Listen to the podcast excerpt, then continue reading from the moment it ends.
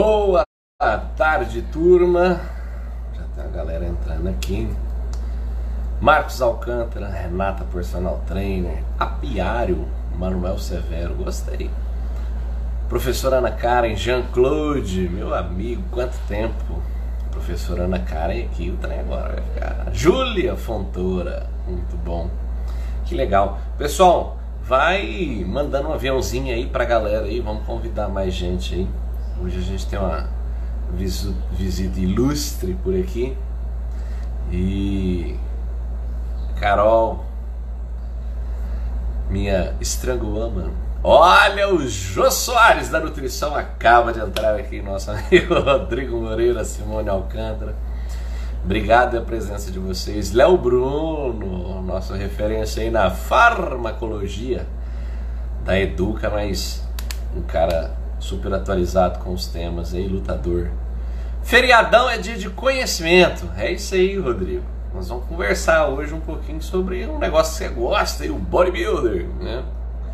A gente teve umas experiências juntas aí, o Haddad é uma figuraça, então é garantia que ele vai passar algum, algum conteúdo pra gente dar umas risadas também com algumas histórias aí. Gutenberg, obrigado também. Nutri Kelly, pessoal que tá entrando. Pessoal, vai mandando os, os aviãozinhos aí para convidar a galera para participar aqui da live com a gente aqui. O Haddad já deve estar tá chegando, assim que ele entrar eu já chamo ele para a gente começar, ok? É, a, gente, a gente colocou o tema como bodybuilding, mas provavelmente a gente converse aí sobre. é, gente, algum conteúdo a gente acaba. A gente acaba. O Gutenberg, ó esse menino aqui, ô Jean, fui dar aula pra esse moleque aqui, ele não, não me manda lá que era o Tirulipa, velho, dando aula. Olha só, agora tá o Brasil inteiro falando que eu sou o Tirulipa da nutrição. Tem que aguentar ainda, viu? Breno Gélio, obrigado. Paulo Oliveira, personal. Marangoni, obrigado a turma que tá entrando aí. Ô Breno, vai mandando aviãozinho aí, chama o Bruno, chama a Carol, chama o Lucas Bonfante aí, vamos chamar a galera para a gente trocar uma ideia aqui a respeito de bodybuilding. A gente vai falar um pouquinho de nutrição. Ô, Júlia, eu que agradeço demais aí, vejo o trabalho que você tem aí há, há um bom tempo aí. Parabéns também pelo seu trabalho aí. Vamos trocar uma, uma ideia a respeito de, um, de uma modalidade esportiva que a gente gosta pra caramba, né? Bruno Soares, seja bem-vindo. Édero Chassax, é isso mesmo? Sheila Mori. Acaba de entrar o nosso convidado Eduardo Haddad Ferreira Rodolfo. Fala pra galera que eu fui o único que acertei questão do jejum intermitente para bodybuilding subpeso. É, você é um cara diferenciado, né, meu amigo? Vamos dar uma olhada aqui. Ver quem tá por aqui. Eu tô achando que o meu fone. Vocês estão me ouvindo? Opa!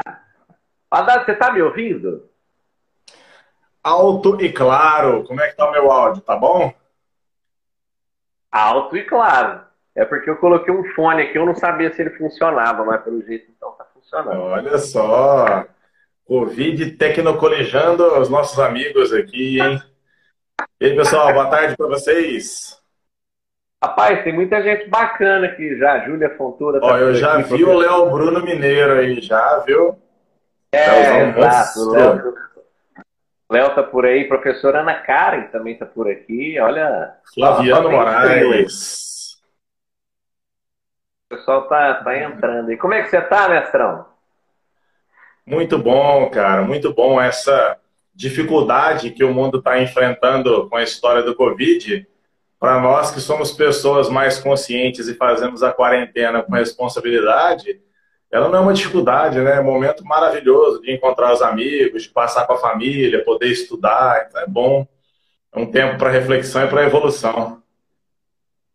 Hoje a gente fala que a gente está longe, mas não está tão longe, né? Que basta uma. Ah, Agora é conferência no WhatsApp, conferência no Instagram, então a gente tem que aproveitar um pouquinho disso aí e aproveitar também que está recluso é. em casa, o pessoal que juro, né? O dinheiro cai na conta, então vamos trabalhar de alguma outra forma. essa disrupção tecnológica aí fez muita coisa acontecer em favor de aproximar pessoas. Uma delas, é que eu mais acho espetacular, é a oportunidade das ligações de vídeo. Né?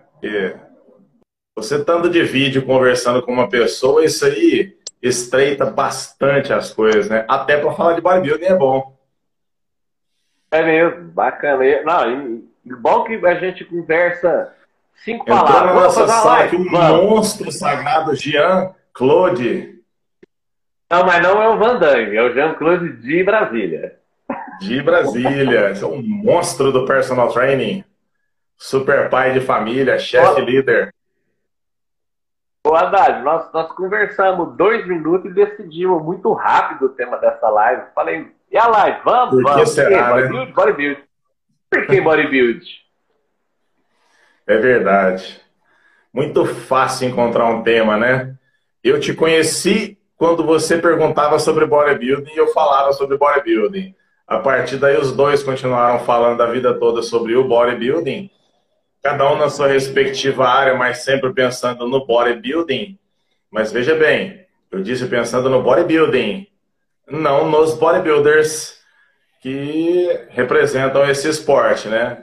O esporte em si é algo que edifica e vem para unir os homens pela face da terra. Alguns homens se envolvem em algumas práticas e acabam é, mudando um pouco as coisas, mas o bodybuilding em si para mim, é a, a religião da superação de si mesmo. Eu não falo nem que bodybuilding é estilo de vida, eu falo que é uma religião. Exatamente. Posso te contar como é que foi que eu conheci você? Primeiro contato nosso? Quando eu nunca tive essa conversa, não, né? Só pra falar pra galera. Pessoal, eu, é, eu fui jogador de futsal, joguei futebol de campo. E aí, quando a gente começou a fazer os treinamentos... Bom de bola ele, viu? Eu fiquei admirado, assim, com, com, a musculação e tal.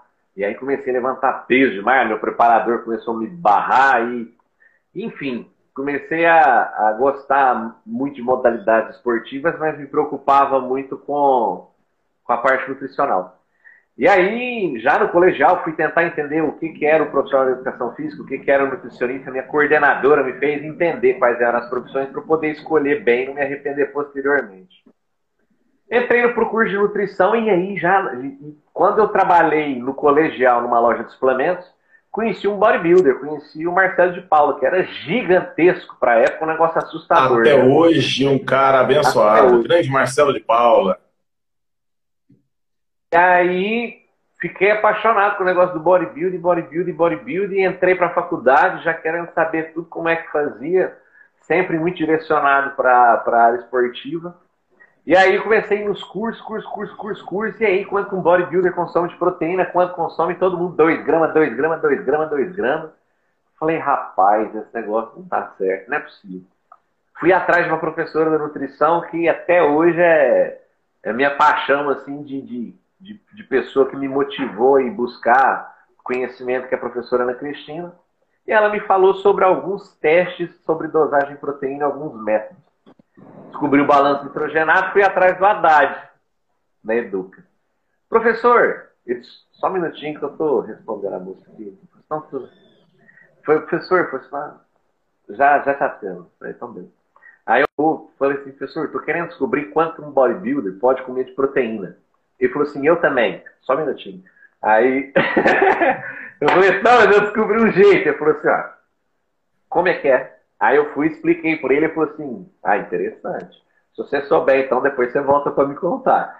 Aí sai o Eduardo catando urina 24 horas de atleta para cima e para baixo e tentando organizar, fazer balanço. Eu falei assim, professor, entre 3,5 e 5. Aí você falou assim, o quê? Eu falei assim, grama de proteína. Ele falou assim, rapaz, mas é muito, hein? O problema é que a nossa amostra variou muita idade, a nossa amostra variou, a substância que era utilizada variou, muita ingestão calórica, varia muito treino, tudo varia. Então eu não sei aí, a gente queria, eu queria achar uma coisa certa e com o tempo de nutrição eu fui descobrir que nada é uma resposta certa, nada é uma diretriz, e aí fui ler lá no American College uma frasezinha no meio de 47 páginas um, uma frase que falava assim: a nutrição não é estática. Ela está o tempo todo sendo modificada e o tempo todo esses conteúdos, assim como de treinamento, eles modificam. Conheci o Haddad aí, a partir daí minha vida de verdade mudou, porque a gente começou a entender como que era que estudava. E eu comecei a ir para na casa dele, folgado da garai, para estudar não só nutrição, como também atividade física. E aí tive a honra de poder trabalhar um tempo com ele antes de vir para São Paulo. E aí a gente já teve uma vivência muito boa. Maradona, Caverna, Sardinha, Diana, os próprios bodybuilders da região. E isso fez a gente chegar onde a gente chegou com, com um pouquinho aí de, de, de, informação, um pouco de conhecimento a respeito da modalidade, por isso que é muito natural para a gente conversar sobre esse tema. E logicamente, né, muitas vezes eu estava lá embaixo, batendo palmas o mestrão que estava lá em cima competindo. Então por isso que é natural para a gente falar disso, né? É verdade. É verdade. E o bodybuilding, ele entrou na minha vida de uma maneira bastante impactante, né? Porque eu comecei a fazer atividade física, eu ia fazer oito anos, né? A minha, o meu berço, diferente de você que teve um berço nos esportes coletivos, né? Uma pessoa que já se desde muito cedo se obrigou a romper as barreiras de socializar e o esporte, e tem a habilidade, mas tem o colega da equipe. Eu fui me envolver com esporte individual e era praticante de Kung Fu, competia nas lutas do Kung Fu, horas e horas de treinamento, e o pessoal era completamente arredio em relação ao aumento de massa muscular. E aí, com oito anos de idade, eu vi uma revista que se chamava Mr. Vigor. E tinha um cara posando assim, aquelas poses meio Charles Atlas, aquelas coisas assim, né? Atila, o Uno. Eu falei, meu Deus do céu, o tamanho do braço desse cara, que legal, quero ser assim. Primeira surra da minha vida, meu professor quase me matou. Depois disso, ele tentou, durante mais ou menos uns cinco ou seis anos da vida dele, ele tentou tirar isso da minha cabeça. Mas a verdade é que com 13 anos, eu já fazia exercícios com pesos aos 16, na verdade com 15 anos, né? Eu já era o, o menininho mais forte do, do colégio, eu estava indo para o ensino médio, estava em escola pública, escola pública é muito cheia, né? E eu já era o mais fortinho, assim, parecia um projeto de monstrinho. E era acostumado com aquilo, né? Eu era o que mais fazia flexões, o que mais fazia barra, aquela coisa toda. E veio o que era o colegial, né? Que, que hoje é o ensino médio, e entrei na faculdade e fui percebendo que, de fato, eu tinha uma paixão muito grande por tudo aquilo. Mas eu sempre fui muito envolvido com o trabalho, sonhava em ser professor universitário. Eu me formei na educação física e logo em seguida eu comecei a dar aula de anatomia humana na universidade. E curiosamente eu estava numa cidade que estou, né, em Uberlândia, que é uma cidade que teve fisiculturistas expressivos né? O Rubinho foi campeão brasileiro várias vezes, né? A Marluce foi uma pessoa que teve uma expressão muito grande no esporte, mas não deixaram um berço, né? não deixaram um legado do esporte para as pessoas. E com todo mundo que eu falo, tem vontade de ser fisiculturista, todo mundo fala assim, então, aí você sobe até 120 quilos, depois vem cortando, cortando, cortando e compete aí com 100. E eu falava assim, nossa, tô custando a sair de 72, como é que chega a 120 quilos? Então, para primeira competição, eu já tinha passado dos 30 anos de idade. Foi quando eu conheci pessoas com o pé no chão que falaram: não, tem várias categorias, véio, vai, compete na que você vai se encaixar, vamos fazer e tudo mais. E posso lhe dizer: o momento mais intenso da minha vida não foram todas as vezes que eu levantei um troféu como lutador, que ninguém nunca conseguiu me vencer no esporte no, no, nas lutas. Mas o momento mais intenso da minha vida foi quando eu pisei no palco competindo como fisiculturista pela primeira vez. A realização de estar naquele palco era uma coisa que não tinha explicação. Eu perdi o fôlego, assim, sabe quando você tenta.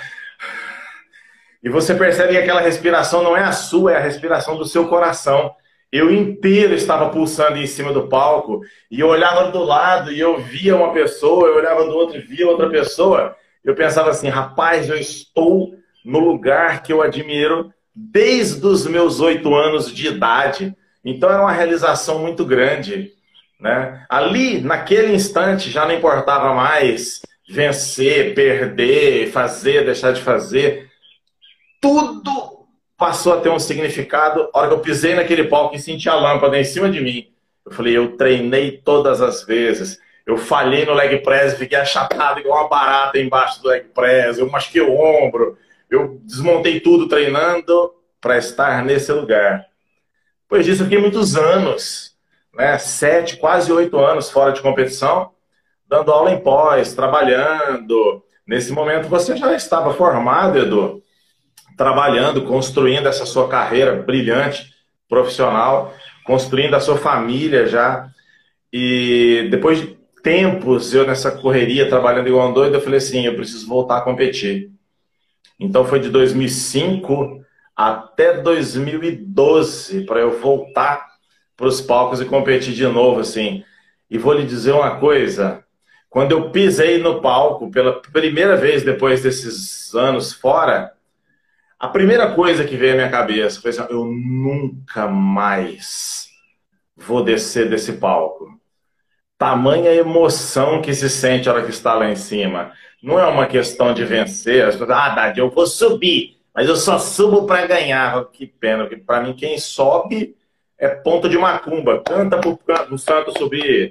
Né? Quem sobe, você compete. E não é uma competição contra o seu parceiro, seu colega de treino, seu bodybuilder amigo que está lá, não. A competição já aconteceu. Foi uma competição de você contra você, todos os dias. Quando olha para o pãozinho de queijo fala assim, opa, não vai me pegar. Quando não tem fome, tem que estudar, mas tem de para comer. Quando não quer treinar, os olhos ardendo. E curioso, mas ontem à noite, olha que engraçado, né? nós estamos mexendo aqui no estúdio, 10 horas noite. Eu falei, eu não acredito que eu tenho possível um negócio desse. Meu olho ardendo. E eu me lembrei de uma coisa. Depois que aquece, tudo passa. E aí vem a felicidade, aí vira trilha sonora. E aí é o que o pessoal que me segue está acostumado a ver.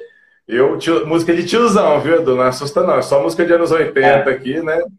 Mas é bom, é bom, é bom. Então, logo de bodybuilding hoje, né? É uma vida, né? A respiração em cada repetição de um exercício é muito bom.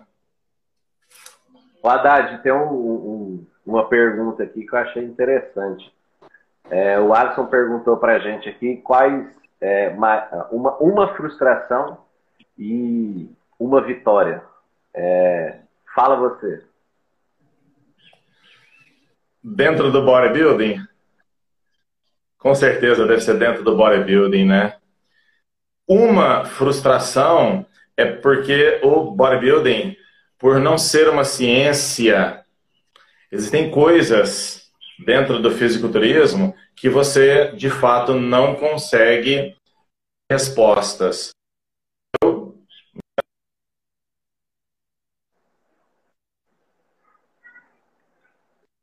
um tipo de cãibra que se chama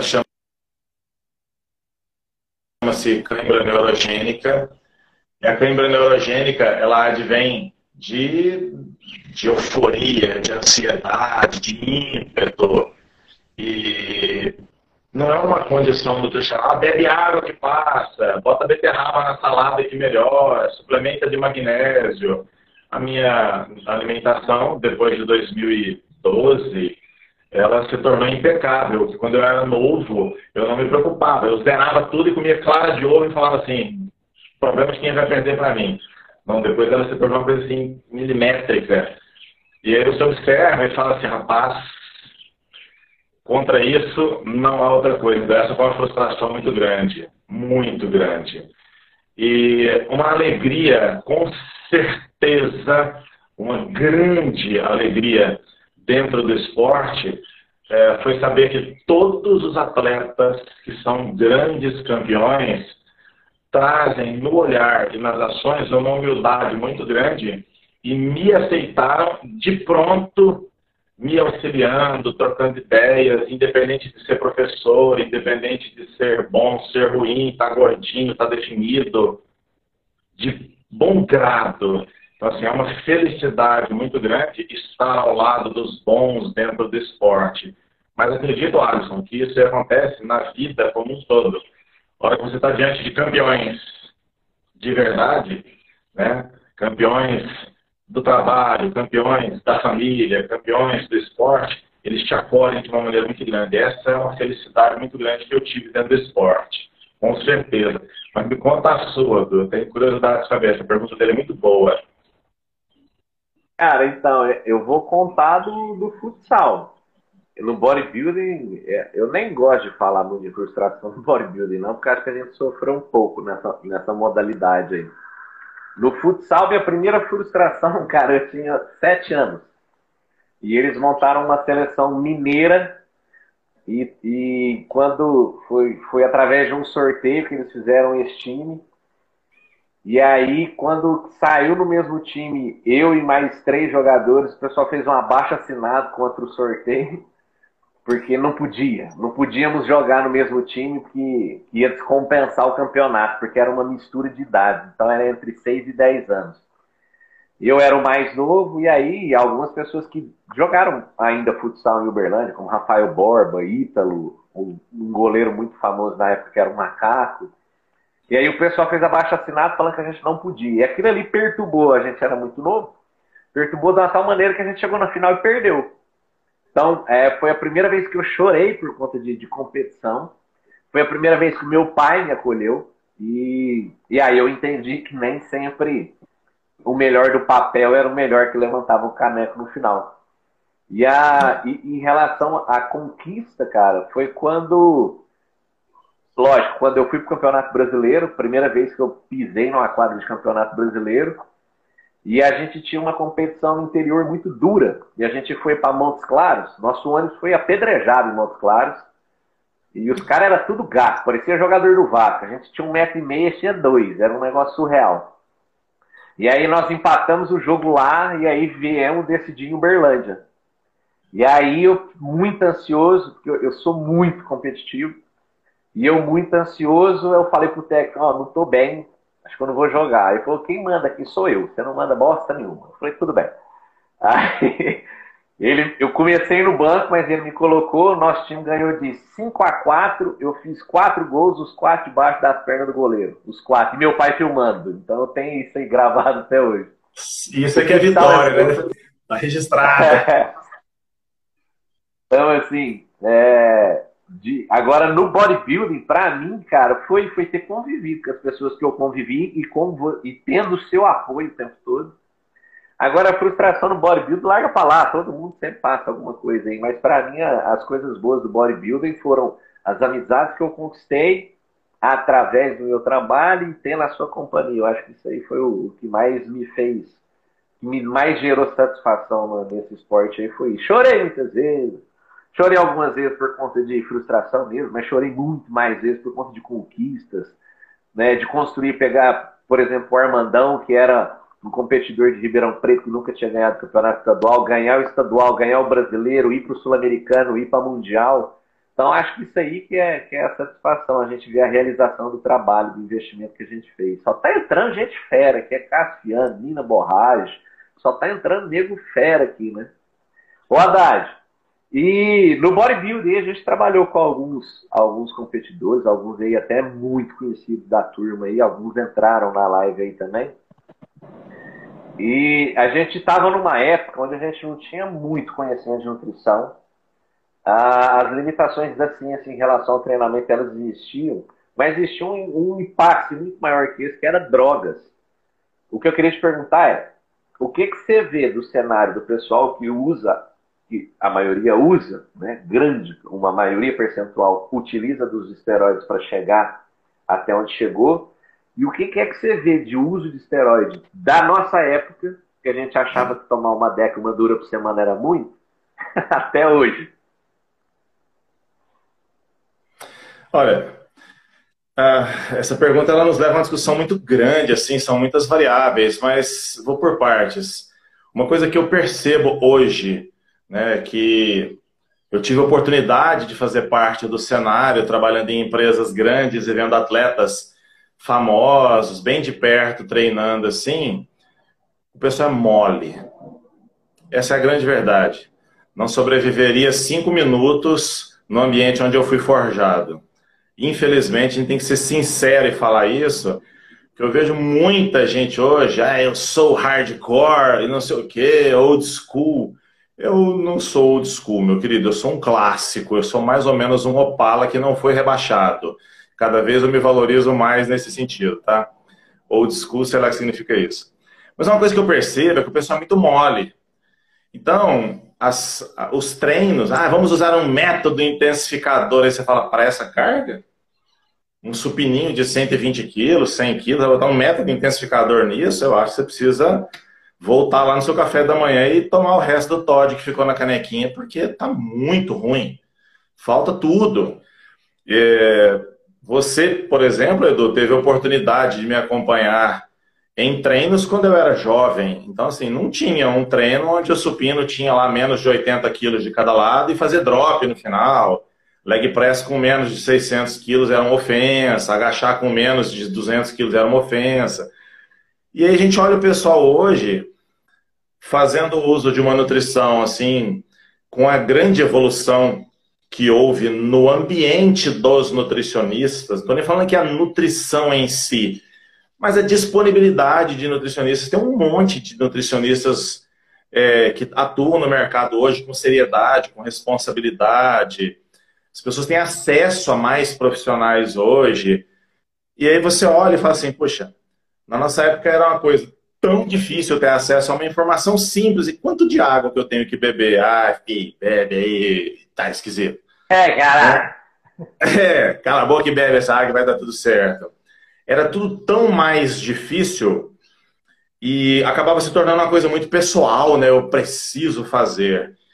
E hoje em dia, uma outra variável que, sim, chegando à sua pergunta, acredita-se demais no uso dos fármacos e de menos no uso de treinamentos de intensidade desafiadora. Não estou pedindo para as pessoas serem suicidas e treinarem além. O que eu peço é que a pessoa tenha um pouco mais de noção para desenvolver o seu treinamento, para que a capacidade aumente.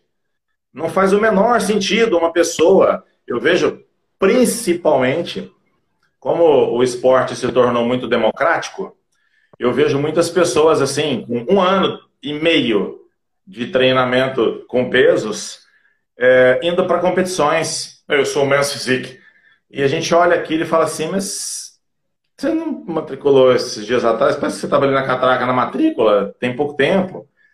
E assim, e é lamentável, assim, eu acho muito bom. O campeonato fica cheio, é muito dinheiro que a federação ganha, isso torna os campeonatos cada vez mais bonitos, que a federação tem condição de investir mais dinheiro nas, no, luxo, fica uma coisa muito suntuosa. Por outro lado, é um pessoal que chega e acredita muito pouco no benefício do exercício físico e acaba tornando-se um bando de drogados. A gente olha e fala assim: peraí, você acha mesmo que o físico seu precisa dessa quantidade de, de fármaco? Então, essa é uma diferença. Mas ainda assim, eu quero fazer uma ressalva aqui para o pessoal não me entender errado. Os não atletas usam mais fármacos do que os atletas. Isso é uma coisa que eu não discuto de jeito nenhum. Sabe, eu vejo pessoas que não gostam do ambiente onde estão, Eduardo. Eles não gostam de estar na academia. Chega para treinar, você fala assim: bom dia, como é que tá hoje? Ah, tá na preguiça, cara. O que você veio fazer aqui? Como assim? Ah, eu vou. Dá nada não. Dá nada não. Aí chega na casa dele, puxa caneta de GH, caríssima, e toma GH, eu olho aquilo e falo assim: como assim? O que, que é isso? Eu me lembro que na minha última competição, é, competi no sábado, na quarta-feira, no meu estúdio, tinha pessoas, Eduardo, que eu não via há praticamente sete anos. O Haddad, vinha aqui ver se eu não tenho um GH para vender, não sei o que. Eu fiquei olhando para cada pessoa assim, quê? E eu lá tenho cara de farmacêutico, rapaz. Eu sou profissional de educação física, não tem farmácia, não. Ah, eu vi uma foto sua, bicho seco demais, pra cima de mim, que você não toma um já.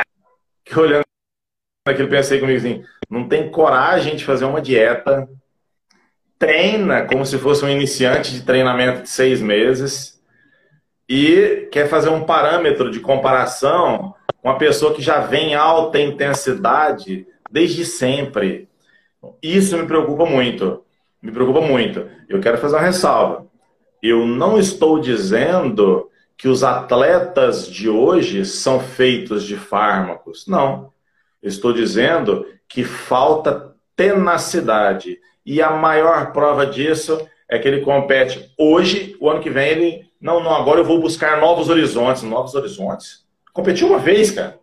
Como assim? É, fui top 8 do Arnold Classic. E o que, que é top 8? Você ficou em oitavo. Entenda, você ficou em oitavo lugar, top 8. E a gente ficou olhando assim, como assim top 8, menino? E aí no ano seguinte, é, vou avisar os meus fãs. Fãs? Amo vocês, mas agora vou buscar novos horizontes para minha carreira. Vou fazer o telecurso. Para, para, pelo amor de Deus. Dou conta disso não. Então, assim, isso é um problema, né? Que não é o bodybuilding, mas sim aquela pessoa que se disse bodybuilder. Né? O fármaco em si, até hoje, não se constatou de uma maneira evidente, com embasamento científico, com estudo randomizado, duplo cego, usando critérios mesmo, que eles façam tudo o que se diz por aí. Que o pessoal fala que os esteroides fazem o demônio entrar dentro da pessoa e a pessoa gira a cabeça, vomita verde. Né? Eles falam umas coisas a respeito dos fármacos, assim, a gente ficou olhando e falando, não sei, não vi isso não. Não, não, não encontrei isso na literatura séria, nas pesquisas sérias, eu não vi nada disso. O que eu vejo são pessoas não atletas fazendo uso de substâncias que, nesse caso, se tornam perigosas. Isso é preocupante. Tem muito guru da bomba aí, né? Ô, ô Haddad, o Cássio Fiani está aqui, ele é um profissional de educação física de, de Ribeirão Preto, renomado, trabalha com alguns grupos especiais. Ele falou que normalmente o pessoal despreza um pouco, eu acho que ele quis dizer a periodização ou planejamento. Então, só para pegar esse gancho aqui, você que está fazendo um livro, em breve esse, esse, material deve chegar na mão das pessoas aí. A gente só vai esperar o Covid para ver como é que vai ser. Mas em breve esse material vai estar chegando e você fala desse, desse planejamento, dessa organização e estruturação para o treinamento existido. Você que rodou há mais de 20 anos ser os melhores atletas do Brasil. Nós tivemos junto no Campeonato Mundial da IFBB, do lado do Kai Green, teve a possibilidade de falar com ele. É, você já viu algum programa de treinamento sério, organizado, ou até então são trocas de, de meios de treinamento, são trocas de, do que eles chamam de metodologia e, e alta intensidade, alta densidade, bora? É. Planejamento com embasamento científico, periodizado, só faz sentido pensando em aptidão física. Então você consegue elaborar sessões que são todas subsequentes, onde você consegue aplicar uma dose esperando uma resposta para aumentos da resistência, para aumentos da força, para aumentos da potência, para ganhos de flexibilidade. Mas você não consegue fazer isso com a perda de gordura. Você não consegue fazer isso com o aumento das fibras musculares. Não se periodiza uma resposta biológica de tecidos. Não é possível fazer isso. Então, quando alguém via, é porque assim, algumas expressões são jargões. É como se você entrasse no Instagram de uma fanqueira e está escrito assim, ó, Deus é mais. O quê?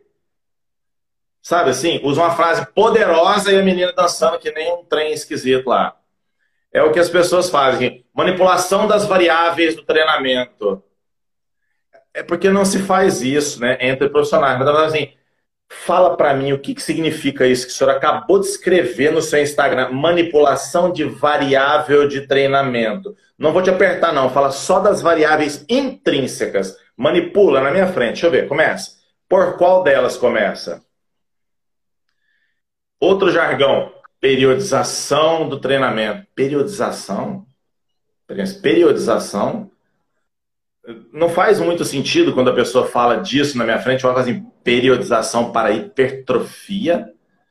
Você está me dizendo que você, coach, que é parceiro lá da farmácia do Tchãozinho, que tem as dequinhas mais baratas lá, você conseguiu fazer o que o Poliquim não fez, o que o Verkoshansky não fez, o que o Zatsiorski não fez, o que o Selianov não fez, o que ninguém fez, você, em cima da sua moto 125 cilindradas, conseguiu fazer disputando o campeonato regional de bodybuilding, valendo um troféu de plástico. Ah, mentira.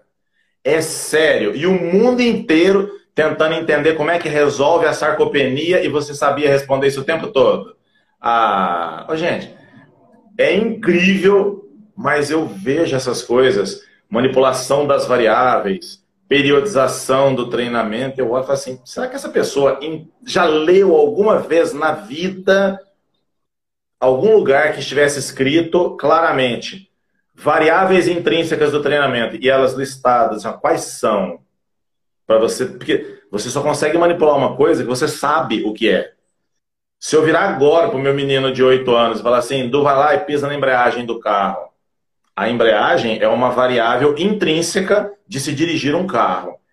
E se eu falar para ele assim, vai lá e pisa na embreagem, ele vai abrir a porta do carro, porque ele já viu abrir a porta do carro. Ele vai sentar, até senta atrás da direção, porque ele já viu o pai dele fazer isso. Ele sabe que tem que encostar naquela, naquela chave, ele não sabe que tem que girar para frente, ele não sabe até onde que gira a chave, ele não sabe nada daquilo ali, porque tudo aquilo é intrínseco de se dirigir um carro. Só sabe quem teve acesso a essa informação. Mas todo mundo ouviu falar de dirigir um carro. Não, você tem que estar atento e dirigir o carro com o tempo do motor. Será que ele sabe o que está falando? Manipulação das variáveis. Quais? Do que é que você vou periodizar para hipertrofia? É tão simples isso. Você manipula cargas, você manipula estresses, não vamos nem usar a palavra carga, manipula estresse, manipula estímulos, pensando em tornar a pessoa mais forte, pensando em tornar a pessoa mais rápida, pensando em tornar a pessoa mais flexível. Você não manipula uma coisa pensando em tornar. Vou montar um treino hipertrófico. Oi? O melhor treino de hipertrofia do mundo contrai o masseter, mastiga, engole, mastiga, engole, mastiga, engole. Você pode treinar supino de cabeça para baixo, com vela colorida para Beuzebu embaixo do banco acesa, galinha preta sendo degolada, pode ralar o chifre do diabo e cheirar, pode fazer o que você quiser. Você nunca vai conseguir elaborar um treinamento hipertrófico. Porque o treino de hipertrofia é um treino de resistência, de força.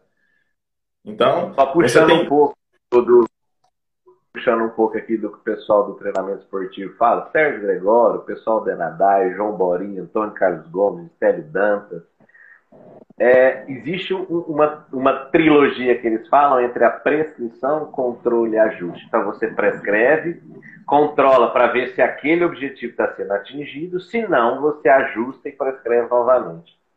Então, assim, eu preciso esse cara ficar mais forte aonde? No agachamento. Então eu vou prescrever esse treinamento para ele e aí eu vou ver se essa carga realmente está evoluindo.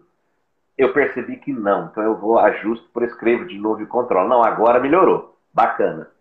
Então eu estou tendo aumento da força para um gesto específico.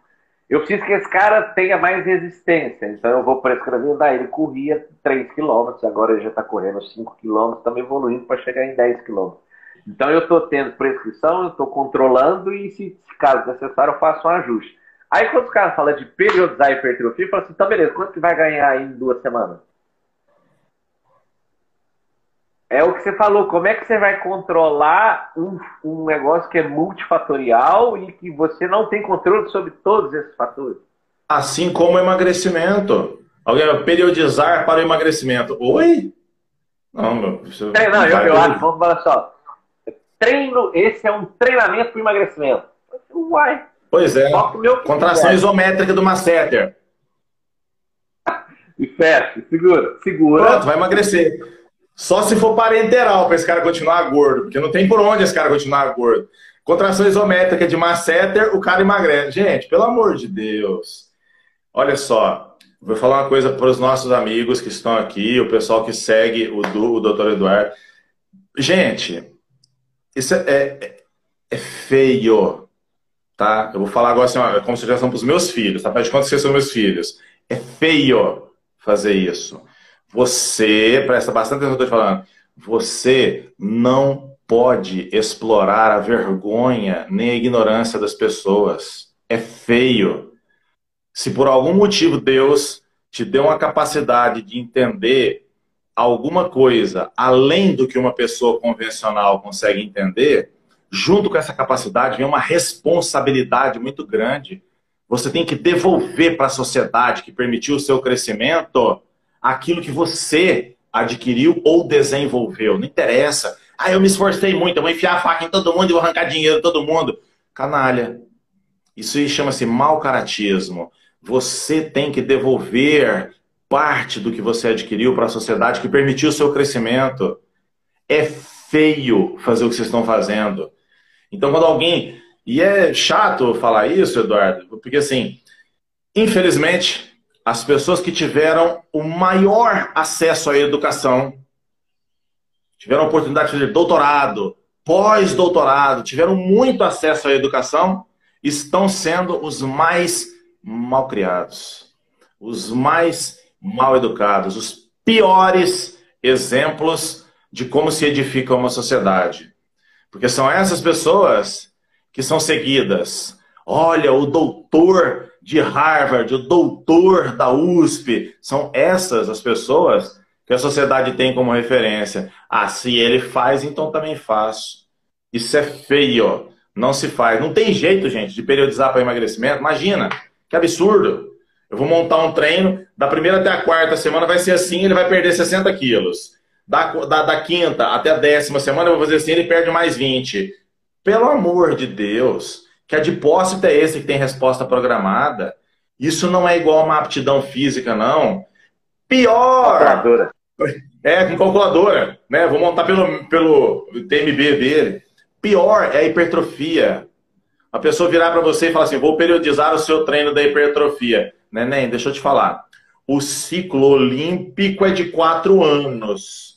Agora, para você pegar uma pessoa de 80 quilos e fazer essa pessoa chegar a 90, 95 quilos de músculo denso, são mais de seis anos de treinamento todo santo dia mastigando, dormindo, não fumando, não bebendo, tendo uma vida social saudável, sendo exemplo para as pessoas. Ah, eu tenho um amigo meu que é muito doido e ele fez um ciclo e subiu 15 quilos. Tem muito líquido dentro dessa célula, fica tranquilo que isso aí não é músculo ainda não. Para, gente. Não existe periodização de uma resposta para um tecido. Isso é bobagem. Isso é bobagem. É tão ridículo quanto você falar que vai periodizar para um neurônio armazenar mais informações. Ué, tem gente que lê um livro oh, e absorve oh, o conteúdo oh. dele em um mês. Para, para de dar ideia, para de dar ideia. É tá. perigoso, né? Vou montar um treinamento para você ficar mais inteligente. Aparece gente aí que Amanhã a Pugliese está no Instagram de novo. Esses dias eu vi um. É, esses dias eu vi um cara assim, ó. Oi, oi, oi, se você tem mais de 45 anos e quer aprender a falar inglês, alemão, japonês, aramaico, hindu, xiita, não sei o que, fale comigo. Eu pensei comigo, bicho, se você tem mais de 45 anos e não aprendeu outra língua até agora, no máximo você vai ler essa língua. Porque se você for pro país dele, ah, ah, ah, ah, ah, para não morrer de fome. Imagina, gente, besteira. Para com isso. São células permanentes do seu físico, elas não mudam, elas estão aí, que Deus, quando fez, tinha um propósito. Seu adipócito, suas células musculares, os seus neurônios, tem resposta programada para isso aí? Não, meu Deus do céu. Sabe, assim, tá no primeiro ano de faculdade, eles ensinam isso para você. O primeiro livro, Junqueira e Carneiro, vai lá e lê esse, lá explica isso. Você já vai saber que essa conversa desses coaches, é coach que fala, Edu? Coach? É, Coach. É coach, formado em Harvard. É. Harvard. Coach. É, e coach. Eu não aguento, não. Não dou conta, não. É o que mais tem esse tempo aí, no fim do ano. Eu recebi uma médica lá no, no consultório. Aí viu e falou assim: uai, Você veio fazer dieta? Falou assim, não, sabe o que eu queria? Queria fazer uma consultoria com você, porque eu vou fazer endocrinologia e o pessoal tá me procurando muito para fazer terapia hormonal. Eu sei que você sabe. Eu falei assim, mas eu sou nutricionista, né, amor? Ela falou assim, não, não, mas você trabalha com atleta tem muito tempo. Eu falei assim, tem, 20 anos. Tem gente que trabalha mais tempo que eu, inclusive. Não, então eu vim cá para você me ensinar. Vou te mostrar tudo que eu tenho lá na clínica. Eu tenho isso, isso, isso, isso, isso, isso. Foi um que bacana, né? Aí eu falei assim, mas não funciona isso aí, você sabe? Ela falou, não, não, não importa se funciona. Meus clientes pagam e eu dou para eles e tá tudo certo. Meus clientes não querem saber se é barato, se é caro, se for caro, eles compram do mesmo jeito. Eu falei só, assim, eu, eu vou ter que fazer um atendimentozinho, eu não vou poder falar com você agora. Então depois a gente marca, tá? Eu, aí eu saí dali eu falei assim, cara, como é que a medicina chegou nesse grau? Não a medicina, os valores. Os valores. Ó, oh, Eduardo, os meus valores, eles não são negociáveis. Essa mesma visita que você teve, eu tive aqui no estúdio há muitos anos atrás. Uma pessoa não conseguia ser ortopedista e aí virou e falou assim: vou fazer uma, um curso esse final de semana sobre reposição hormonal. Eu pensei, falei assim, às vezes ele vai fazer um ENAF de reposição hormonal um fim de semana, né? E, e foi lá a proposta dele. Você foi fisiculturista? Então você vai mexer no meu físico, porque eu tenho que ser o espelho do meu paciente. Já mostrou um intelecto desse tamanho. Falei, Ih. E você vai me ensinar o que você vai fazer comigo. Porque vai construir um prédio aqui perto do seu estúdio e eu vou montar uma clínica lá e vou arrancar dinheiro das pessoas. Com essas palavras, eu vou arrancar dinheiro dessas pessoas. Esse médico se associou a blogueiros, se associou a pessoas da moda, e assim foi, porque assim, coisas que são muito ruins, elas costumam se acumular, né? Na terra que eu cresci tinha muito córrego. O córrego. E aquilo ali, bicho, a hora que faz a curva do rio, vai engastalhando no meio do capim navalha, aquele monte de lixo, lodo, lama, resto de, que não prestava para nada, e vira uma coisa gigantesca. É o que acontece quando essas pessoas se unem. Eles formam aglomerados gigantescos, gigantescos. Eu tenho muita pena, porque depois as pessoas voltam para cá. E quando elas chegam aqui no estúdio, tem muita coisa para mexer. Não só no físico, mas nos corações delas, nos corações emocionais e nos corações biológicos também. São pessoas cujo metabolismo foi acelerado de tal forma com efedrina, e com tantas drogas e broncodilatadores, e para a pessoa dormir à noite eram altas doses de Rivotril, que quando a pessoa chega aqui, eu tenho que voltar a trabalhar assim, tudo de novo, sabe? Sabe quando você tem que fazer tudo de novo? Assim, ó, não pega que não é seu. Titio vai bater na mãozinha se pegar, põe a mão aí para você ver. Sabe, valores. Agora é hora de comer. Não, mas eu não tenho fome, eu tenho que fazer aeróbico, deixa eu subir na esteira para ver quantos quilos eu tô pesando, dá um tapa na mão da pessoa. Ó, ó, Tó, giz de cera, vai fazer desenho de giz de cera. Sabe assim, tem que trabalhar tudo de novo na pessoa. Agora é hora de fazer abdominal. Ah, mas abdominal não, não queima gordura. Pega a mão e. Abdominal não queima gordura, é para fortalecer a sua postura. Agora é hora de alongar. Aí o alongamento atrapalha a hipertrofia. Ó, não estamos falando disso. Alongamento é importante para a tua saúde. Sabe assim, como diria o Paulo Ricardo do antigo RPM, dinamitar um paiol de bobagens que são colocadas na cabeça das pessoas. Por que são colocadas na cabeça de todo mundo, inclusive de vocês? Porque as pessoas, essas pessoas mas elas querem explorar as suas fraquezas. Bodybuilding não é nada disso. Bodybuilding, se vocês pegarem desde a essência do bodybuilding, desde Eugene Sandal, é um esporte que edifica o homem você aprimora seu caráter, você aprimora seu físico, você aprimora a tua capacidade de trabalho, você se torna verdadeiramente disciplinado. E vocês não podem ser confusos, não, de encontrar uma pessoa má, mas que vai na academia todo dia. Nossa, é muita disciplina, né? Não, não, não, não, não.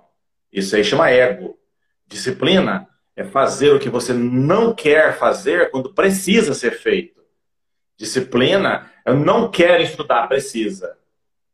Ah, eu não quero trabalhar. Precisa. Não dou conta de escrever mais hoje. Estou até com o olho ardendo. Precisa. Isso é que é disciplina. Ai, tem que ter muita disciplina para comer frango com batata doce. Não. Isso é uma escolha. Isso é só uma escolha. Isso aí, tranquilo. E eu fui fisiculturista, nem sabia que era uma batata doce. Para mim, batata doce era uma batata que você passava açúcar em cima dela. Nunca comi uma batata doce na minha vida e eu chegava bem seco nas competições. Então, gente, não se trata de nada disso. Bodybuilding não é isso. Né? O que você vê lá no palco é só um reflexo. É só um reflexo. Bodybuilding é para todo santo dia. São todos os dias. Entende? Eu considero o Edu o nutricionista, eu considero ele mais fisiculturista que um determinado fisiculturista que chegou a ganhar o Arnold Classic, que eu vi por aí, usuário de psicotrópico. Aí você fala assim, peraí, velho. Isso não poderia. Tá certo, ele não é julgado fora dos palcos, mas convenhamos, né, gente? Acho que não é esse o caminho. Existe muito mais a ser alavancado do que ficar falando coisas do fisiculturismo. Essa que é uma, essa, essa, uma lição essa, atual. Essa, essa essência que você fala do bodybuilding e, e, que a gente e que eu conheci através de você e de, de outros amigos também, como Caverna, é, a gente fala muito com ele, a gente percebe muito isso nele, nas ações dele como pessoa, não só como treinador ou, ou como atleta. E a gente vê que isso tem sido perdido. E é, é, é, importante a gente perceber o seguinte: o atleta, antigamente, a gente pensava nele como todo ano ele está lá no Mineiro, ele está no Brasileiro, e aí ele, consequentemente, ia conseguir as outras vagas. É, isso, com, com, o passar do tempo, isso foi se perdendo. Então, os atletas, a todo custo, eram drogas para tentar chegar naquelas primeiras colocações. Isso diminuía a sobrevida dele no esporte. Então, ele competia um ano e tinha que parar o outro, porque senão ia dar uma zica. Então são aqueles atletas que são meteoros, aparece, some, aparece, some. E aí depois com essas categorias intermediárias, biquíni, wellness, clássico, physique, isso foi, isso ampliou muito a, a federação, mas ampliou também esse, esse efeito que a gente não imaginava de não pensar sobre a essência do bodybuilding, né? É, eu estava conversando esses dias, eu falei ontem com o Thiago Rocha, do Gil, que as pessoas o tempo todo elas estão buscando a felicidade quando eu, eu entrevistei o Cláudio de Barros na, na, no Fitness Brasil e isso ficou evidente para mim na hora que eu, eu falei com ele ao vivo. A gente busca o tempo todo a felicidade quando a gente atinge aquilo que a gente achava que era a felicidade, aquilo ali já não é mais a felicidade. Então a, a felicidade do cara hoje é subir no palco. E ele sobe no palco, ele fica em segundo lugar, ele já não é mais feliz. Porque ele é. pensou que ele, ele ia controlar a felicidade dele, e a verdade que a gente sabe é que nada que você planeja pensando em felicidade, realmente, ela acontece por conta do seu planejamento. Então, principalmente no bodybuilding, quantas vezes a gente ouviu falar assim, ah, eu vou para ganhar? Fala, amigo, você vai para competir, vai ganhar aquele cara que a hora que estiver lá vai posar melhor, vai encaixar melhor a, a música, naquele dia, naquela hora, naquele instante. Pronto. Você está lá para competir. Então, eu, a gente ouviu isso aí diversas vezes. E, e o engraçado era, ou eu não sei se é Deus querendo mostrar para a pessoa, ou então querendo mostrar para a gente que realmente a gente não estava errado, que toda vez que alguém falava isso, aparecia um cara lá da Conchinchina, lá da Casa do Chapéu, impecável, e o cara ficava assim, pô, mas não é possível. Da onde que saiu essa desgrama desse, desse tamanho? É, sim. É, é engraçado que toda vez isso acontecia, e aí a gente olhava e falava assim, rapaz do céu, tinha que dar uma lição, mas não precisava ser desse tamanho também, né? Precisava de milhar, né? É, então diversas vezes a gente viu isso acontecer, e tem gente que demora muito para a ficha cair. Então o Alisson perguntou Olha. sobre frustrações. As maiores frustrações que eu tive não foram em relação preparamos durante dois, três anos, fomos lá e perdemos. As frustrações nossas nunca foram essas, mas eram frustrações de, cara, eu fiz tudo pela pessoa e ela me largou. Ela me abandonou, ela foi para um outro coach que é mais famoso. É, hoje o cara fala de mim. Então, as maiores frustrações que nós tivemos, eu imagino, eu estou falando por você, porque eu já vi isso acontecer com você, não foi em questão de derrota. Mas isso também não foi em questão do, do esporte, é o que você falou, são pessoas. Não, esse esporte é lindo. Não tem valores. O esporte é maravilhoso. É. Você estava falando dessa história, eu me lembrei, Eduardo. Eu, eu fui amigo de um atleta que eu admirava absurdamente, tinha uma admiração muito grande por esse atleta. E quando eu e você estávamos assistindo o Mundial, quando chamou a categoria até 75 quilos, que eles alinharam assim, eu dei um cutucão em você e falei assim, ó, um monte de Zezinho ali assim, que era, ou seja, era esse cara que era meu amigo, que eu era amigo dele, achava ele impecável, ele deveria estar lá. E depois de sete anos que eu fiquei fora de competições, mas torcendo por ele, gritando o nome dele, ajudando ali na preparação e você estava envolvido nesse processo todo, não ao meu lado, mas ao lado dele, então eu via isso. Eu cheguei a ir na casa desse atleta na tarde da saturação para competir à noite, para ver se ele estava comendo de fato o tanto que ele precisava comer para chegar bem à noite. E quando eu volto a competir, e eu tinha verbalizado para ele muitos anos antes, assim, eu tenho um sonho de disputar um overall assim com um cara tão bom quanto você. Sabe, assim, que se for pra perder, eu quero perder para quem é bom de verdade. Olha, se uma pessoa falar isso aí pra mim, Eduardo, acho que eu pulo no pescoço do cara, assim, sabe? Se for para eu perder, eu quero perder pra um cara que é bom de verdade, assim, igual você. Porque eu já tinha perdido para atletas que não eram bons, e aquilo era muito difícil de engolir. Só assim, pô, mas a arbitragem parece que foi meio equivocada aqui. E eu achava esse atleta fenomenal. E quando eu voltei a competir, por acaso, naquela noite, aquele corpo de árbitros, naquele horário, daquele jeito, entendeu que eu era um atleta melhor disputando um overall. E dali para frente ele não foi, não aceitou mais a minha amizade. Isso foi uma coisa muito doída, porque eu sou uma pessoa que gosta de todo mundo. E as pessoas que são meus amigos, são amigos que eu prezo muito, né? Quando eu brigo, eu brigo de verdade, assim, ah, de tanta raiva que eu fico da pessoa, mas é por causa do tamanho do amor que eu tenho. E a pessoa escolheu não ser meu amigo. E eu olhei para ele e falei assim: é, olha, em relação ao que aconteceu esse final de semana, eu quero que você saiba que eu também não concordo com os árbitros. Eu sei, não é que eu acho, eu sei que você é um atleta superior. Naquele instante, você não estava pronto do jeito que eu sei que você fica. E por isso eles entenderam que eu, é, que eu estava, naquele instante, um atleta melhor. Não, imagina, tem nada a ver, não, tá tudo bem, mas cortou o relacionamento comigo. Um ano depois, eu estava me aquecendo, disputando um outro estado, numa outra condição. Digo assim: olha, é uma segunda chance que nós estamos tendo, hein? Tudo diferente, né? A hora que acabar essa competição, vamos juntos para uma pizzaria. Ele, pô, Haddad, tá tudo bem entre nós, tá tudo certo e tal. Aquecemos juntos no backstage. Tinha um cantinho assim, ia lá e fazia flexão, vai lá, vai lá. Ele fazia flexão, segurava a toalha, os dois aquecendo juntos, revezando elástico, juntinho ali. Eu passando óleo nas costas do cara, deixa eu ver, levanta o braço, deixa eu ver se ficou bom. Não, perfeito, cara. Faz força, não precisa escurecer mais aqui, ó. Dando um trato no físico do cara para ele ficar impecável. Naquela noite, por acaso, de novo, o corpo de árbitros acharam que eu era um atleta melhor. E quando eu voltei pro backstage, e ele já tinha pego as coisas e ido embora, eu saí correndo de dentro do, do, do, do, teatro, do local onde foi o evento, e saí igual uma criança, cara, correndo pelo estacionamento. E encontrei ele, a equipe dele, o pessoal todo. Ele fez, mas, mas que a gente combinou de comer pizza juntos, o que está acontecendo? Não, não cansado daquele hotel. Falei, mas de novo isso, isso não leva ninguém a lugar nenhum. Daqui a pouco esse esporte não vai mais existir na nossa vida, vai existir só recordações. Ele, não, não, cansado, pera, pera dor de cabeça. É rapidinho, nós 20 segundos, é porque nós conversamos e vai embora. Posso, vai encerrar, posso começar outra?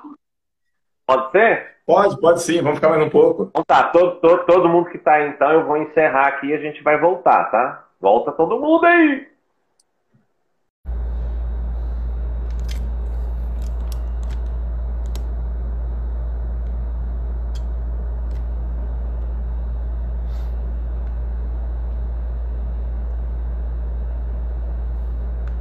Pessoal que está entrando aí, o áudio, vocês estão me ouvindo agora?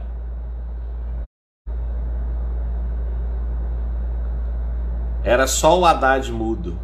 Uai. Haddad, vamos de novo aí. O pessoal falou que você que estava mudo. O Haddad estava mudo. Vamos ver agora a hora que ele voltar. Meu tá ok. Aí, tá ouvindo agora? Agora foi, agora voltou. É, para mim, pra mim o, seu, o seu também ficou mudo para mim. Então, eu estava te dizendo que o Eduardo Correia ele ficou muito impressionado com aquilo. E foi naquela hora que ele entendeu que existe uma coisa que de fato é uma determinação genética. Entendeu? A pessoa vira e fala assim: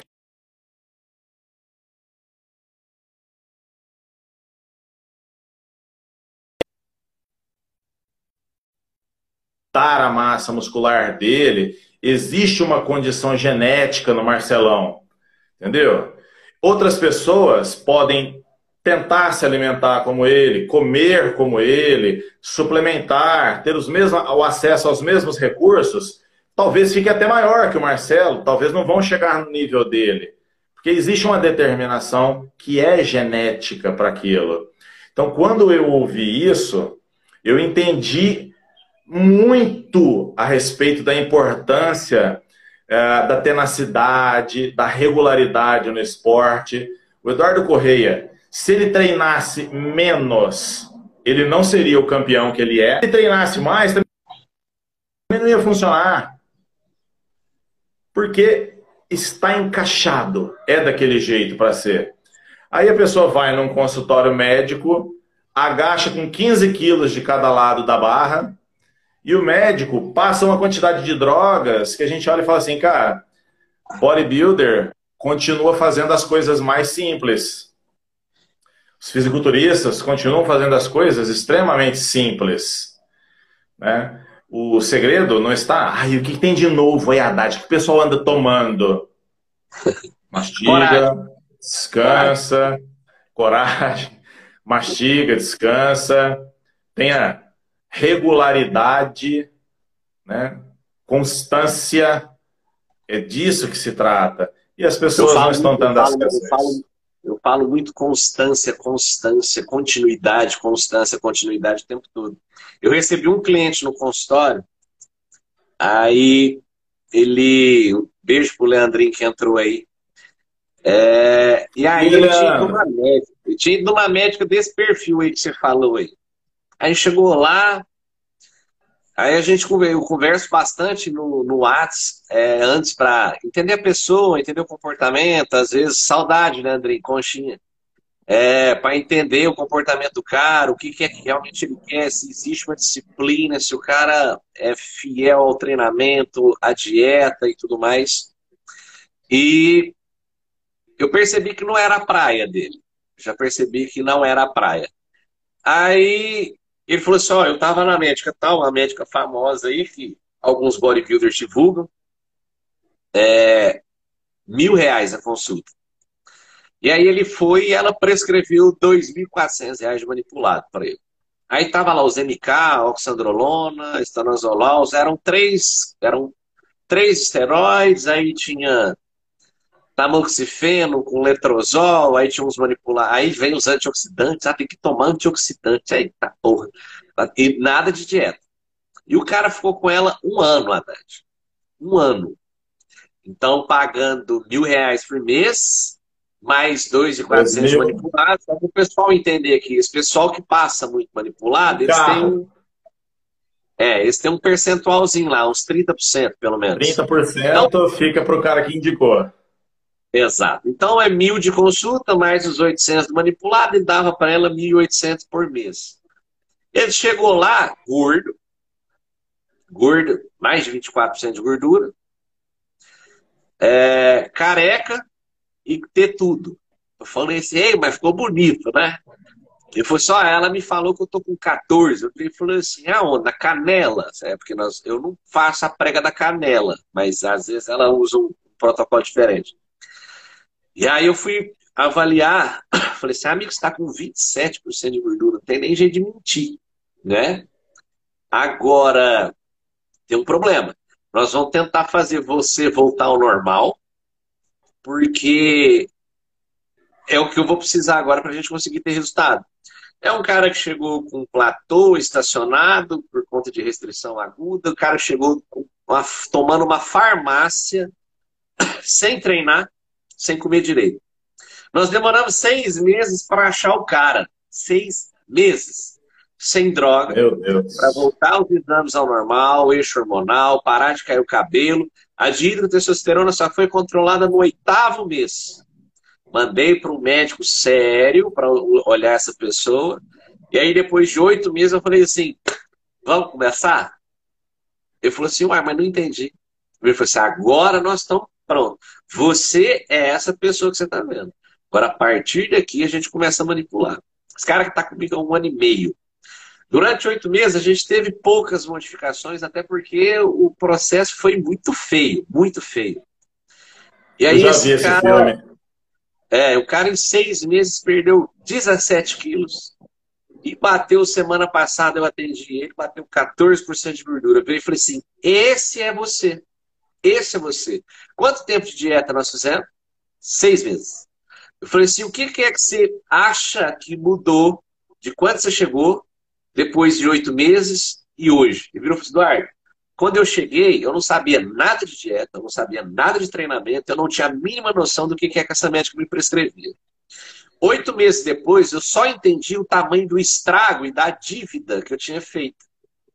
Porque eu pagava por alguém que não estava preocupado com a minha saúde, eu pagava por alguém que estava preocupado em receber. É. E agora, seis meses depois. Mora numa casa de 7 milhões. É isso. Exato. Por aí. E agora, depois de seis meses, eu consigo entender o seu trabalho, o seu cuidado. Agora eu não entendo o seguinte: por que, que você cobra um terço do que a mulher cobra? Eu virei e falei assim: porque o pessoal não está preparado para pagar para ouvir a verdade. Você mesmo, nós passamos um período que eu vou chamar de desintoxicação para depois você conseguir entender o que, era o processo realmente. Eduardo, já fui chamado de charlatão aqui dentro do estúdio um milhão de vezes. Um milhão de vezes. Esse estúdio aqui tem 10 anos. A Sâmia tinha um ano quando nós mudamos para cá para fazer as coisas acontecerem. E houve uma época em que eu recebia as pessoas aqui para fazer consulta. E as pessoas vinham porque elas queriam aprender a usar drogas. Era isso que elas queriam aprender, a usar drogas. E eram consultas demoradas, eram consultas de duas horas, duas horas e quarenta, né? E aí, muitas, mas assim, muitas vezes a pessoa se levantava e ia embora, e assim, para nunca mais voltar e sair falando mal demais Demais, demais, demais. Porque a pessoa vinha na certeza que ela precisava sair daqui com uma lista de supermercado de coisas para ela comprar. E na verdade, o meu trabalho, ele consiste exatamente em outras coisas, né? Você não pega uma obra de arte, uma escultura, colocando pedra na escultura. Você pega o seu martelinho e vai tirando as coisas que não são essenciais até aparecer uma escultura linda. Então, tem que tirar o medo da pessoa, tem que tirar a dúvida da pessoa, tem que tirar a incerteza da pessoa, tem que tirar todas as coisas que tiraram a tenacidade, a coragem da pessoa, tem que tirar os nãos que ela recebeu na vida, tem que fazer tudo isso sair dentro dela, para quando você olhar dentro do olho da pessoa, entrar debaixo da barra do agachamento, quando eu estiver atrás dela, a hora que eu bater nas costas assim, vamos, nós dois agora. Eu olhar no olho da pessoa no espelho e falar assim, rapaz do céu, eu tô abraçando um tigre aqui que vai agachar o olhar do cara como é que tá naquela barra. Transformar uma pessoa feita de mentiras, de nãos, de derrota e de desculpas num guerreiro. E a pessoa saía daqui, mas assim, pior, sabe? Sair agressivo porque queria de todo jeito. Muitas vezes isso aconteceu. Dessas vezes, todos que esbarraram nos aproveitadores, esse tipo de médico que você está falando, né? Que aqui na região tem muitos desses. Cerca de um ano, dois anos depois, o meu telefone Tocava, porque já tinha WhatsApp também, né? Ah, fiz consultoria uma vez com você. Eu olhava na foto do perfil e falava, gente do céu, eu preciso me tratar, eu não tenho mais memória. Eu não conheço as pessoas que fizeram consultoria comigo. Marcava, agendava. Quando a pessoa chegava, Eduardo, eu não reconhecia o tamanho do estrago que tinha acontecido. E aí, eu não tinha mais que tirar os nãos da pessoa. Eu não tinha só que tirar essa, eu tinha que tirar a frustração. Porque foi uma pessoa que empenhou o valor de um, talvez dois carros e mais um ano, um ano e meio da vida dela, assim, num guru da medicina ou da farmácia ou um coach doidão de uma academia.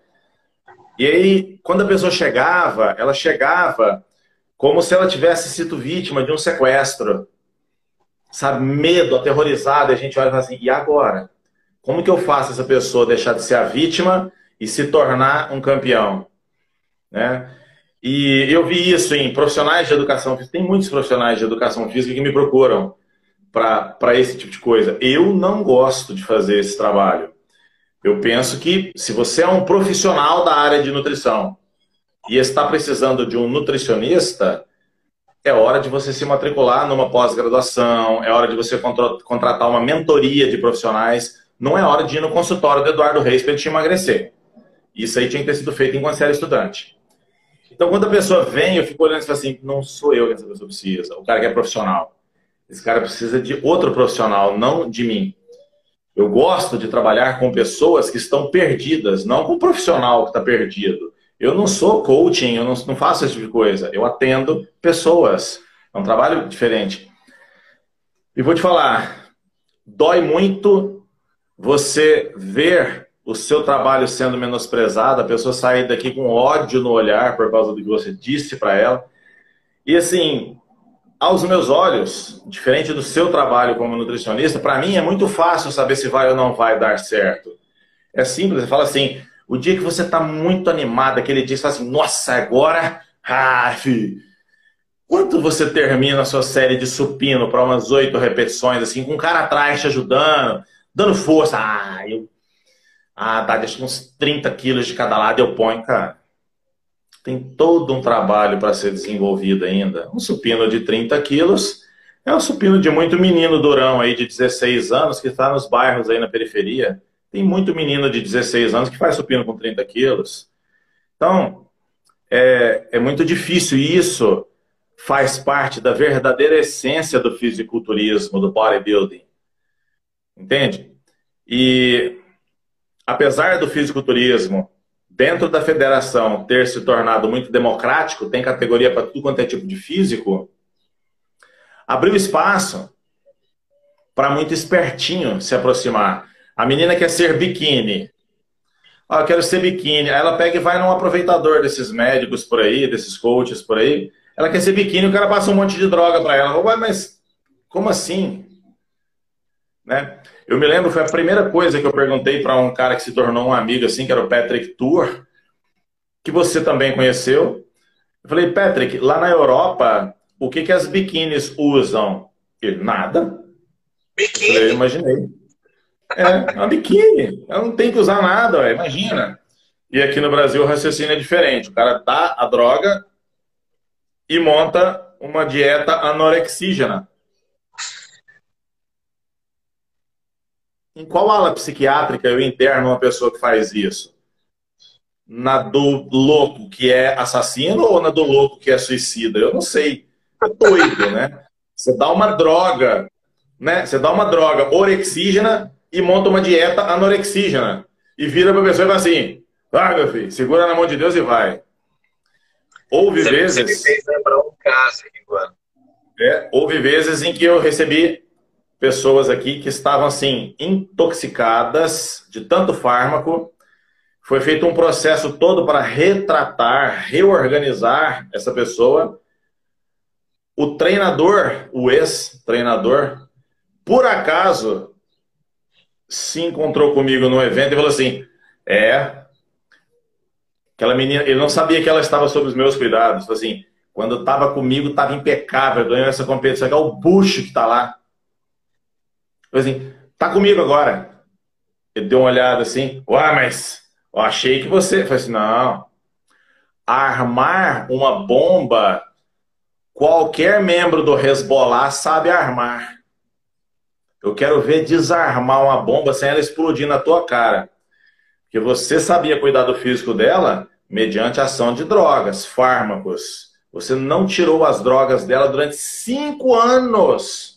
E agora quem está tendo que resolver esse abacaxi que você armou para ela sou eu. E se eu acertar, daqui a poucos meses a cabeça dela volta a funcionar direito e ela vai aceitar um trabalho a quatro mãos para que um ginecologista possa entrar na brincadeira, porque ela tem vontade de ter filhos. E eu gostaria muito que você refletisse sobre esse aspecto das suas ações, porque tenha certeza de uma coisa: vai voltar. Essa conta vai ser paga e você pode pagar essa conta na lei dos homens, uma hora você vai ser processado, ou você vai pagar essa conta de acordo com as leis de Deus. Eu não sei qual das duas vai ser mais difícil, não, mas se cuida. O pessoal tem exagerado muito com as mulheres, né? Você está falando uma verdade. Eu recebi uma wellness, até famosa, na época de 2014, 2015, eu fiz uma loucura que é aceitar um time de bodybuilding. Então eu tive. Era uma época que eu estava reiniciando o mestrado, e aí eu acabei topando esse desafio de bodybuilding, porque é, não sei até que hora que isso é baixando ou se isso é doença, né? Mas a gente gosta demais. Eu acabei cuidando de 28 atletas em 2014 para 2015. Deus me livre. Somando os meus da, da equipe do Bad Boy. É, a gente teve um trabalho de um ano e quatro meses, até um ano e seis meses. É, no bodybuilding sênior, nós fomos para a Federação Mineira, ganhamos tudo que tinha para ganhar. Todas as categorias do bodybuilding sênior a gente ganhou e a gente teve as wellness. Mas em uma especial, que era mais famosa, me chamou a atenção. Que usava 11 drogas, 11. Juntando tudo, Ixi. 11 drogas. Aí eu virei e falei assim, deixa eu te falar um negócio. É, levei ela no banheiro, marido, você dá uma olhada no seu rosto e olha para o rosto do seu marido. Você está percebendo que uh, todos os, os, traços agora você estão parecidos com dele? Eu preciso fazer você voltar a ser mulher para depois te encaixar na categoria wellness. E agora nós temos mais um problema. A categoria wellness ele não pode ser duas mulheres em uma, porque as mulheres embaixo elas não tinham definição nenhuma, em cima era seca. Agora você precisa ser harmoniosa. Então, eu preciso que seu reto temporal apareça. Tá? Então, eu vou te propor algumas coisas que às vezes você não vai concordar. Tudo bem? Tudo bem. Primeiro passo, tirando as drogas. Demorou sete meses para a menstruação descer. Desceu a menstruação? Desceu. Voltamos a ser mulher. Agora, vamos buscar o que você quer de novo na competição, mas sem exagero das drogas. Ao invés de 11, voltamos com. E aí nós fomos fazer um trabalho que durou mais oito meses. E nesse trabalho, faltando 50 dias, eu falei, senhor, eu preciso que você pare de treinar musculação. É para membros inferiores aí, profissional de educação física, tanto ela quanto o marido. Então isso foi discutido. Eu, assim, eu, gosto, eu sei que você dá aula de spin. Desça-lhe o cacete nessa aula de spin. Nossa, mas não sei quem, não sei quem, não sei quem. Deixa eu te falar, você é duas mulheres, você é da cintura para baixo, você é uma, cintura para cima, você é outra. Então vamos ver se a gente consegue, dessa forma, achar o físico que a gente está procurando. Faltando uma semana, o físico, você sabe que tem isso mais, né? Isso fica Demais. naquela, né, você vai cuidar certo, faltando uma semana ou um, um menos, aparece o físico. E aí ela competiu, foi super bem, foi super bem no estadual, foi super bem no brasileiro, foi pro Arnold ela virou e falou assim: Cara, eu nunca vi ninguém achar um físico desse jeito, tão pouca droga. Eu vejo assim, que bacana. Aí sabe o que aconteceu? Ela virou e falou assim: Você pode me patrocinar? Eu falei: Não, eu vivo de consulta. Aí ela falou assim: ah, então eu vou, vou para tal treinador porque me ofereceu e eu tomei sem dinheiro. Foi mais uma que eu perdi por conta de patrocínio e droga. Então, assim, a gente teve um caminho gigante. O pessoal tá ruim o áudio, mas não é possível, gente. O áudio tá abafado. Melhorou? Fala pra mim que melhorou. Como é que tá o áudio aí? Para mim está normal, está chegando bem. Usa um fone. Você está me ouvindo normal, Haddad? Tá, tá um som meio metalizado assim, mas ele tá, tá chegando claro assim, melhorou bastante. Ué, mas não tem mais nada para fazer não, bicho. Será que é minha voz mesmo? Tá muito ruim. Dudu, peraí que eu tenho que, que, organizar uma coisa com você aqui, porque se deixar a gente vai atravessar a noite toda. Nós, é, nós precisamos dar uma encerrada nesse, nessa coisa que não precisamos, não? Tá certo que é feriado hoje, mas como é que faz? Os nossos amigos também têm uma rotina. Uma hora, já tem uma hora e quanto aí? Olha aí. Ah, eu não tenho esse, esse, acesso, você que tem. Ah, eu não tô com relógio aqui não, é porque nós conversa e vai embora. E nós conversamos antes ainda, hein? É, mas olha, deixa eu só. deixa eu só te falar uma coisa. Ah. É, um tema aberto, igual o bodybuilding, que nós escolhemos, ele, ele nos leva a discutir muitas nuances do esporte e muitas nuances do, do estilo de vida dessas pessoas, né? E é importante compartilhar essas experiências para que aqueles que nos ouvem saibam diferenciar que existe o esporte e existe o estilo de vida do fisiculturismo, do atleta, que não é competitivo. E que os dois são extremamente edificantes. E que as pessoas comecem a separar o joio do trigo. Saber e entender que, de fato, de fato, leva-se muito tempo para construir um físico. Me disseram isso, eu tinha 13 anos. Aos 14, eu já era o menino mais forte do colégio e eu continuei buscando. Eu tenho 47 anos. Aos 47 anos, eu devo ser mais forte que a maioria das pessoas de 47 anos que eu já conheci. E ainda assim, eu observo e foi construído em termos de teimosia, né, de tenacidade, muito mais do que o músculo. Perseverança, né, uh, resiliência, suportar as quedas que a vida, que são naturais da vida, os tombos, né? E eu gostaria muito de, num momento próximo, Edu, e que seja breve, que nós dois voltássemos a falar do fisiculturismo, uh, do, do, do bodybuilding, é, tecnicamente. Porque, é, apesar de termos falado de todas as verdades, eu gostaria ainda de ter oportunidade aqui no seu Instagram de falar para as pessoas que te seguem é, sobre aspectos pontuais. Como é que se treina corretamente? Como é que se descansa? Como é que se elabora o treinamento? E eu acho que tinha que entrar você falando da parte nutricional em termos tópicos. Você agora há pouco falou do meu livro. Assim que essa quarentena terminar, amigos, o livro vai estar pronto. O Eduardo, ele colaborou muito no capítulo do livro que se fala sobre o treinamento da resistência muscular, porque aborda exatamente a importância de carboidrato para o físico. Né? O livro, ele fala sobre a periodização do treinamento resistido. O último capítulo fala sobre hipertrofia. E aí você vai perceber que lá não se fala de periodização, fala-se sobre como governar direitinho as variáveis que podem abrir as janelas da hipertrofia. E assim que você tiver uma agenda, Edu, vamos organizar isso, inclusive até o quanto vamos. antes, para que o pessoal dê continuidade à linha de raciocínio, né?